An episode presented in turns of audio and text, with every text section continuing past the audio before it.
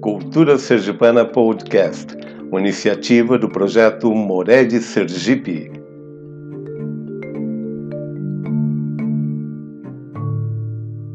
Bem-vindos ao nosso momento de resgate da Cultura Sergipana Podcast. Hoje falarei com vocês sobre o mundo paralelo que envolve as rezas fortes, diferenciando-os das rezas frequentemente utilizadas por a maior parte dos brasileiros em suas igrejas, sejam elas evangélicas, católicas, cristãs ou não, onde existem regras específicas neste mundo paralelo a serem seguidas para se alcançar os resultados desejados. Mas mesmo essas regras também podem ser alteradas. É sobre esse tema que falarei hoje com vocês. Na primeira história que irei contar, irei falar sobre minha avó, Madrinha Vitória, para aqueles que não conhecem, ela é uma senhora que, além de fazer rezas fortes, ela é também conhecida como bezedeira. O nome dela é Maria Vitória de Jesus, conhecido entre os familiares, entre nós, os seus netos, como Madrinha Vitória. Além dela, outra personagem que faz parte desse contexto é a senhora Maria Isabel dos Santos, conhecida também como Betinha e que é filha de Maria Vitória, de Madrinha Vitória e minha mãe. A primeira história foi é, baseada numa conversa que minha mãe teve com minha avó quando elas eram, quando minha mãe era pequena. Minha família vivia na roça. Minha mãe era seus oito, nove anos de idade e ela via sua mãe sair todas as manhãs. Minha avó ia com seus outros filhos mais velhos e meu avô para capinar o terreno deles. É uma forma de tirar as ervas daninhas, de limpar o terreno para poder plantar. E minha mãe um dia ficou muito curiosa e perguntou para minha avó se minha avó não tinha medo de naquele horário, tudo escuro, entrar dentro do mato e começar a capinar, uma vez que nessas regiões haviam muitos animais peçonhentos, como aranhas, cobras e outros animais que soltam seus venenos. E minha mãe sempre teve muito medo de cobra, até hoje ela o tem. E ela ficou preocupada porque minha avó não tinha. E uma vez ela perguntou para minha avó por que, que ela não tinha medo de fazer aquilo todos os dias.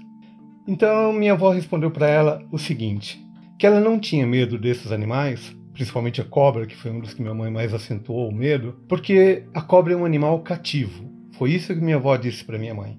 Minha mãe não conhecia essa palavra e perguntou para minha avó o que significava um animal cativo. E minha avó olhou para ela sorrindo e disse: Filha, animal cativo é todo animal, pois todos eles dependem de uma permissão de Deus para fazer qualquer coisa. Eles são cativos, eles dependem de uma ordem de Deus. Se Deus não permitir que eles façam algo, eles não podem fazer. Foi isso que minha avó falou para minha mãe.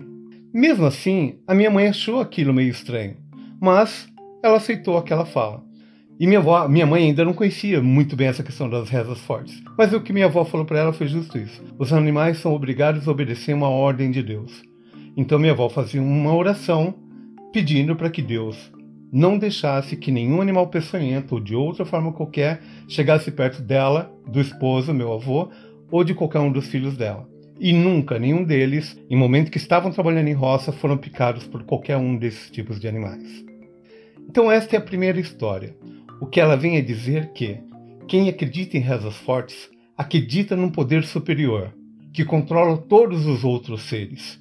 Se você não acreditar nisso, fica muito difícil as suas orações para você serem realmente atendidas. Essa é uma das regras que segue o mundo das rezas fortes. Uma outra regra tem a ver com a, a próxima história. A próxima história é especificamente da minha mãe. Quando minha mãe começou a, a, crescer um pouco mais, minha avó começou a contar algumas orações para ela, da mesma maneira que minha, mãe, minha avó ensinou a reza sobre a lua nova. Minha mãe também aprendeu com minha avó uma outra reza para desengasgo de animais ou de pessoas. Então minha avó ensinou a reza para ela. Só que o que acontece? Um certo momento, num certo dia, minha mãe falou que elas tinham um cabritinho e que o cabritinho se engasgou. E minha mãe não tinha como correr para pedir ajuda para ninguém, e aí ela lembrou que ela podia rezar para o desengasgo, porque até então ela nunca tinha rezado. Só que quando ela foi começar a rezar, talvez por causa do nervosismo, ela simplesmente esqueceu da oração. Mas ela viu o animal morrer, quase a ponto de morrer, e o que ela fez? Ela não lembrou da oração, mas ela sabia que depois da oração ela tinha que rezar uma Ave Maria. E aí ela pegou e rezou a Ave Maria. Quando ela terminou de rezar, o animal se desengasgou e saiu correndo. Essa outra regra, também do mundo paralelo das rezas fortes, demonstra que de fato não é a reza em si, ou as palavras que foram citadas na reza somente, que realmente faz aquilo acontecer. De novo, tem a ver com sua intenção interior de fazer aquele bem. E aquela reza funcionou pelo desejo da minha mãe que aquele ato fosse realizado. Como a única reza que ela lembrou foi a Ave Maria, ela rezou a Ave Maria e a bênção aconteceu. Falando sobre a Ave Maria, eu quero puxar para um outro ponto. Na minha última uh, fala com vocês, ou no meu último uh, episódio contado para você, para vocês, eu comentei sobre o fato de que as rezas fortes não tinham a origem primordial dentro da Igreja Católica ou Evangélica, apesar de ela ter um fundo histórico judaico-cristão. Porque existem várias histórias dentro da Bíblia onde a maior parte das rezas fortes que eu apresentei ou que eu vou apresentar existem históricas similares às histórias contadas para vocês dentro da Bíblia. Num outro momento eu contarei uma ou outra. Mas por que, que eu digo que ela não tem essa tradição católica ou cristã, se ela tem uma origem hebraica, ou seja, dentro da Bíblia? Fatos históricos sobre o povo nordestino, sobre o povo brasileiro, demonstrar para vocês que essa origem judaica do povo brasileiro, ou hebraica do povo brasileiro, ela vem por um contexto todo da história. Tanto que quem tem um interesse maior sobre essa história ou essa parte da história do povo brasileiro, no livro Ancestrais do Povo Brasileiro, Sergipanos, Galegos e Hebreus, disponível no site I Love Sergipe, vocês encontrarão esse livro, que está disponível gratuitamente, para que vocês alcancem essa informação ou busquem essa informação, principalmente a partir do capítulo da página 82, onde eu descrevo alguns dos fatos que demonstram que o povo brasileiro é descendente de hebreus, ou seja, descendentes de Abraão, Isaac, Jacó e, portanto, parente de Jesus Cristo, direto ou indiretamente. É desse povo que originou o povo brasileiro é que surgiram as rezas fortes. Essas foram nossas histórias de hoje, tanto sobre Madrinha Vitória como sobre Betinha, minha mãe e minha avó. A história anterior, do episódio anterior, também falava sobre Maria Vitória, ela como personagem principal, mas também falava de Maria Isabel.